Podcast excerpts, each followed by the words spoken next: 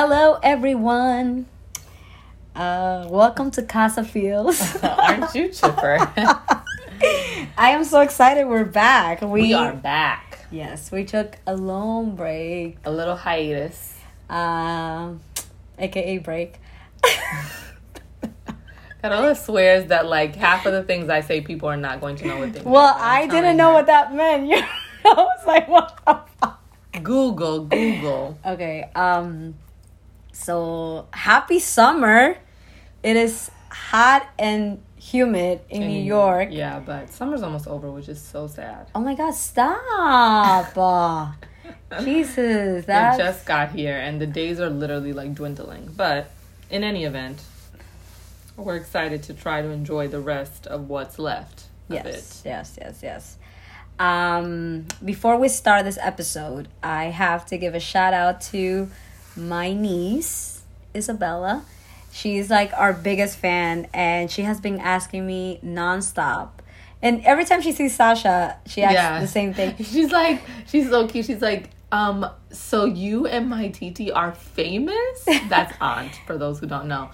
I'm like, well, not yet, but Not yet. No, but she always asks like when we're gonna do the next episode, where we're so gonna get back on Casa Fields. So uh, we're back officially, and we promised you guys that we're gonna be doing an episode every week, not every two weeks. no, we're we're gonna Not be consistent, Yeah. and we are ready with like great topics. Yes. We have been working on some graphics. No, I'm just kidding.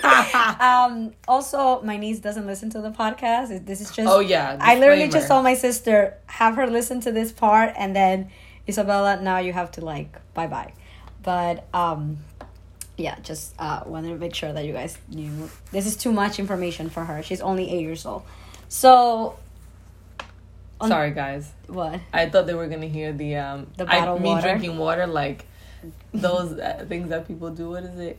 A- ASMR or whatever. And then people are like, I'm eating Oh. Oreo.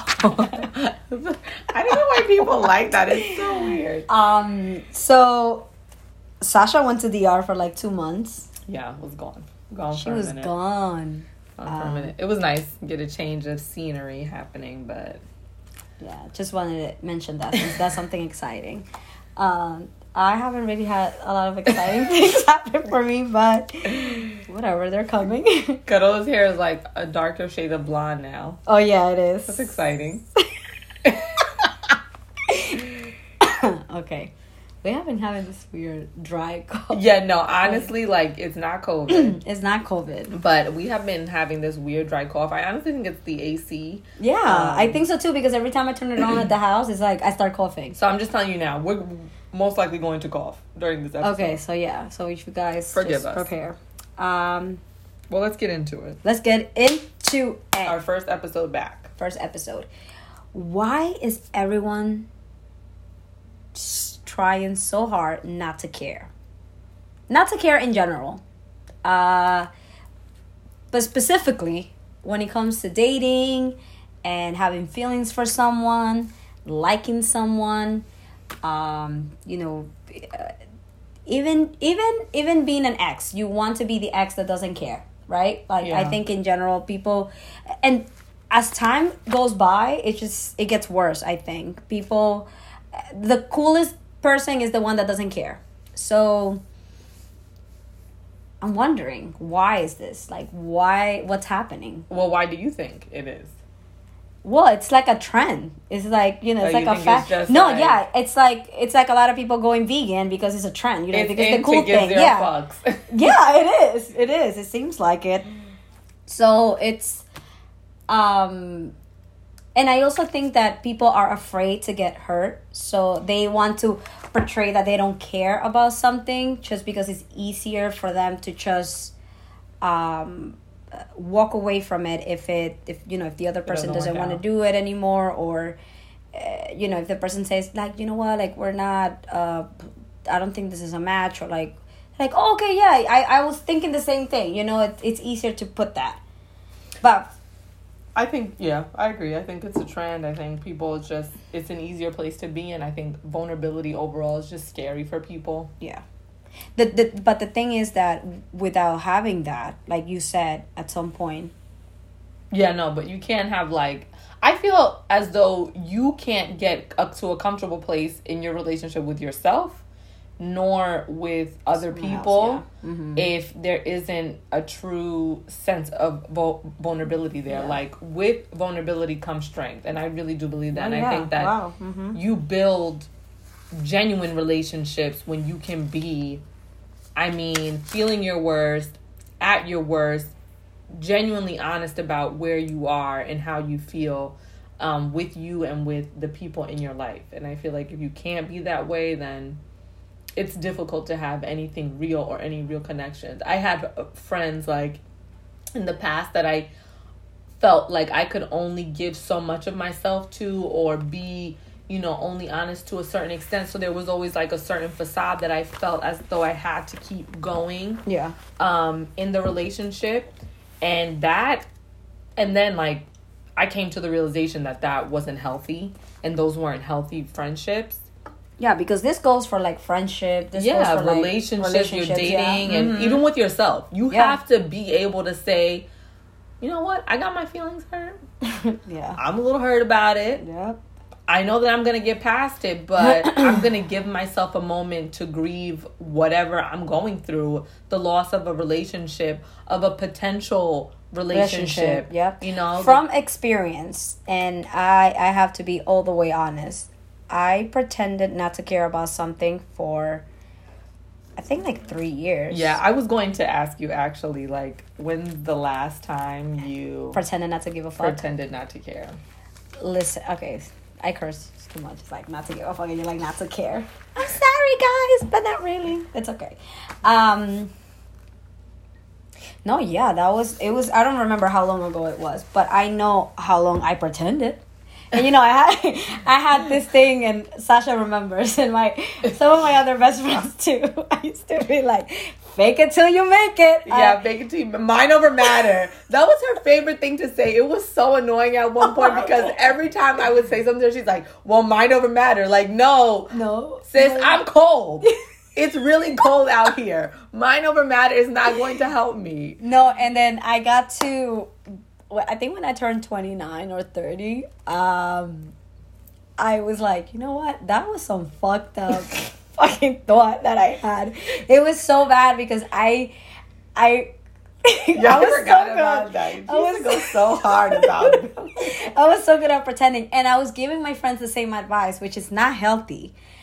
Um, but it's kind of contradicting at the time and till this day. I am all for caring and letting your feelings feelings be known and be heard, but I was just so tired of getting hurt and feeling hurt that I was like, you know what, I, I I'm just gonna fake it till I till I make it, and it kind of helped me at some point, but also I think that what helped me the most was to accept what I was feeling at the time and understand that it wasn't going to work and it wasn't going to happen and I needed to move on, you know? So I also think you you needed that Oh, yeah. at that point. Well- like I think that the denial got you through a little bit, and you Mm-hmm. needed to be in that kind because she was in like beast. I almost got a shirt that said "Mind over matter." Yeah, like she everything for her was mind over matter.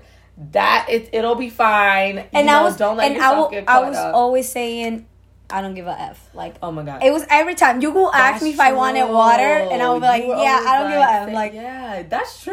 You were Right, saying that all the time. yes, Look that at was you. so You've toxic. grown. All right, look at look, me. Look at the difference. Look at me. Because she really was like, "Tú," like I like to say in Spanish, Tú dabas. daba asco Yeah, con yeah, eso. yeah, Like, yeah. then that, guys, for people that don't speak Spanish, is like, you were doing way too, much. Yeah. But it's true, you were in that state of mind.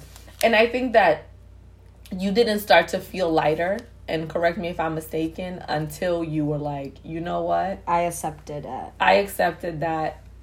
and know, you guys, you I guys, was in my feelings. Let me tell you something. I started writing more because at some point I was writing, now you know about feelings, my private, obviously, not a diary, guys. It's not a diary, but it's kind of more like a journal. I mean, that Kinda is sounds like a diary. It's like No, no, but it wasn't like, oh, and today I was kissed. No, it's not like that. It's more about my feelings, and I ask myself questions and stuff. But I, think that for me, it was, I wrote a whole thing about how I was feeling back then in the process and how I got to where I was the moment. It helped me. Um, so I I don't think not caring is cool because it affects you. It affects your mental health. It, it affects relationships around you and Yeah. you know friendships and all. I think that, it so. sets it set, sets you back. Excuse me, emotionally. Um, it also is terrible for your mental health. Yeah. Mm-hmm. Because do you know how much work that is to pretend like you don't care? It's so much work. It's debilitating. It takes too much energy. Do you think that um men are quicker to disconnect in that way though? Like they're they're it's easier for them not to care and like kind of not pretend. They just really don't care. um, Or do you think it's like they're good at pretending? I think men are good at pretending. Mm-hmm. Um, I think that because obviously because of society and you know gender norms yeah. or whatever, they're always put in a place where they're supposed to like keep it pushing and not harp on anything or um it makes them feel I think like less of a man. Whereas you know you know we're known for being more emotional and hysterical which is not even the case because i think we have a great balance where we care and we'll show that we care and we're really honest about it but don't get it twisted. We're not going to be fucking crying a river over you either for like 10 years Yeah. you know i think we are really good at processing and moving through our emotions, in a Emotions. healthy Mhm. way and i'll be honest with you and be like no i loved you and i cared about you and i you know tried to be a good friend to you or a good partner or whatever you sucked Yeah.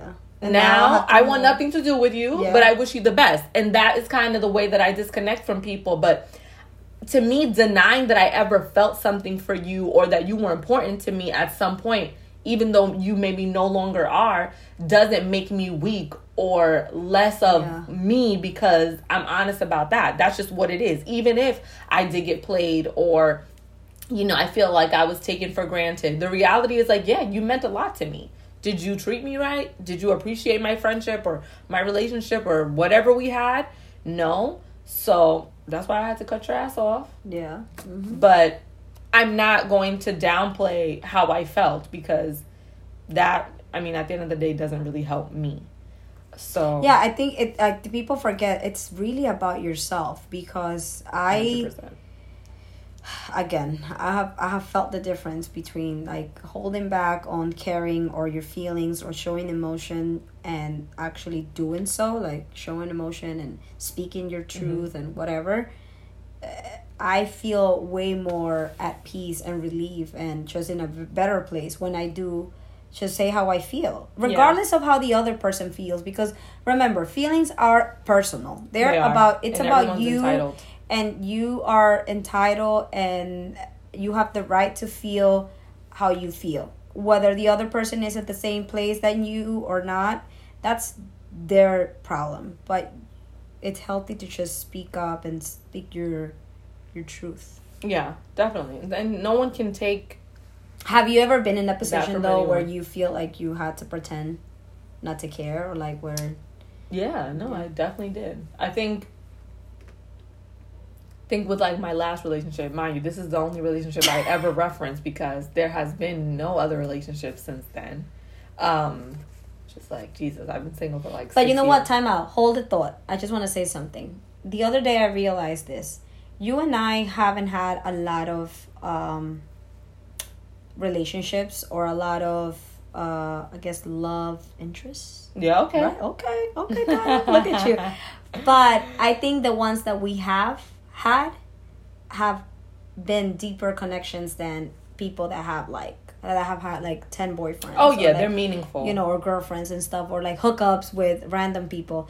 And I don't think that you and I sit down and really value that sometimes because sometimes we're like, oh my God, we're like in our 30s and it's only been like one or two, like for you, one, me for Mm-hmm. two relationships. But it's it's not a bad thing because I think the deeper the connection, it's it speaks more about your you you know Yeah. like how much you love and how much you're able to be loved too because my exes i mean to this day they love me, no matter what they tell you. Okay, I'm pretty sure my ex boyfriend loves me too. He might and not in a romantic way. It's more No, like but I think just you know. have a lot I of think respect for us. exactly. It's it's a, like that. Yeah. Before you know, if, if one of my exes is listening to this and they're rolling their eyes, excuse me, okay. Yeah, no, I definitely think that they value us to Yeah. a certain extent. But okay, go ahead. Sorry, I was. What was the question? Dang. Did I ever pretend that I? Yes. Yeah. Yeah. So with my ex, I think like I thought that in the beginning I had to pretend. I mean, while we dated, I I was a I did like things that were a little bit immature. well, you were younger. I was m- much younger, and You're you're forgiven. you know, I yeah, I did like try to act like I didn't care. You know, I did the like stupid immature thing where I would go out and then if there was a guy while I was out that was interested in me, I never did anything with this person, but like take a picture with them and oh damn. post it. You know, I was petty petty. I'm still a little petty, but I think I think I'm a different kind of petty now. You know what I mean? Like There's levels. my pettiness has evolved. so I think I used to do like little petty things and try to act like I didn't care. Yeah. And I honestly regret waiting so long to just say to him that Yeah. Yeah, yeah, yeah. I know, but it, I you know that I I cared a lot and like listen, I just wanted to know if we were on the same page or that, you know, my feelings were hurt. I think I cried in front of my ex-boyfriend one time and I remember feeling so stupid for crying. Mind you, this is my boyfriend. It's not like Yeah, this is some guy that I was yeah. talking to for like 2 days. This was we were in a relationship and I had this thing about not letting him see me cry, which is so ridiculous because I'm a human being. Why? And I cried in front of him, and I remember being so upset with myself a- after. No, but I think it has to do with you know you feel a lot of people, a lot of us, we um. Oh my god, the the word. Uh, What? oh Put up my- a front? No, we. Oh my god, I cannot. Like, okay, so crying means weak, weakness. So Oh, yeah. we we put those two things together, and like I could not think of the word, but it, this is another way of to say this. But regardless, Associate. Ah. okay. So English is my second language, guys. So And you guys know listen. but no, but really, is languages, you know. So to to show someone that side of you, like of course you it, it's normal to feel that way, but it sh- but at the same time it shouldn't, you know, because Yeah. that's the beauty of of feelings. And now I think about it, and it's like if you're feeling weird or dumb for letting your feelings show in front of someone, then you have to reevaluate the relationship that you're Oh in yeah, or for like, sure. or You the person that you have Yeah, because then it makes you feel like if like if you feel that you can't be, be yourself, or your feelings cannot be yeah, and be at that place, then that's something that is not you know it's not healthy for you long term. You know, it's just not. It's not good. Yeah. It's not good. You really have to just, I think, be upfront with where that's you are. I, think in, in general like for my relationships friendships and everything if i don't feel like i can be 100% uh, transparent with you in the way that i can maybe have a really good day and then the next day i can be just sad about something Mm-hmm. if i don't feel like i can share that with you then i am going to take a step back Yeah. and just And- analyze the friendship that or like whatever we have Don't you feel as though also like being in that place where you can say how you really feel in the moment, be whatever it is, even if the person can't reciprocate it or understand it, doesn't it give you so much peace? Like yeah. walking away from it or just letting it out. I mean, I noticed that too, even with my ex boyfriend. He's probably, if he listens to this, it's like oh it's all about he's like tooting his horn. But yeah when I just felt comfortable saying and being honest and being like, listen, I'm not over mm-hmm. you. When I wasn't, but guys, I'm way over him now. Like, my goodness until God. you don't accept but that, you're not you have to say, Yeah. you have to say it and be real about it. And I wasn't even open to like dating, honestly, until, Until then, yeah. I moved past that place. And then when I had met someone after, and and pff, years after, Yeah. if I'm if, if I'm gonna be honest, well, it was a long took Yeah, a long time. I said, okay, yeah, like I'm over it. I'm over this person. You know, and I had to wait until I really got to that place, but it took me a minute. And I think you being upfront with yourself, even about where you are and how you feel, God, it's just like you go to sleep It at saves night. you so much. Yeah, it really energy. does Mhm. because you, not only are you being real with yourself, you're creating a safe space for yourself Yeah. to wholeheartedly move through how you feel. And then with other people, you can walk away from things and know I said what I had to You say. You said your piece. and I Yeah. said my piece and I will and Don't walk around holding things. No, That- don't that's, walk around That's one thing that maybe you guys should take from this episode. Do not hold back and always speak what you're feeling. And speak your truth, especially and you if- know what? if, If, at some point, truth. if at some point you feel like maybe saying how you feel is gonna, it, it, it you know, you're you're afraid to look a certain way in front of someone or that they might mock the, the your feelings or they're not gonna take your feelings seriously. Then say your piece, but just know that maybe that person is not for you. Oh you. yeah, reevaluate that The whole friendship, the relationship, whatever. friendship, the existence of that connection. Reevaluate it because you can't have people like that in your life. I don't have one person in my life right now that I cannot have a real, Deep true, honest conversation Vulnerable, about yeah, my you're feelings vulnerable. and how I'm feeling and what I'm going through. Good, bad, ugly, whatever. You need that. So I think that's important and you know, be honest and upfront about how you feel. Uh, take others' cons- feelings into consideration, but Yep. you have to take yours into consideration first. Don't let people emotionally abuse you. That's all I'm saying. Yeah. And with that, we're saying until next week, guys. Until next week.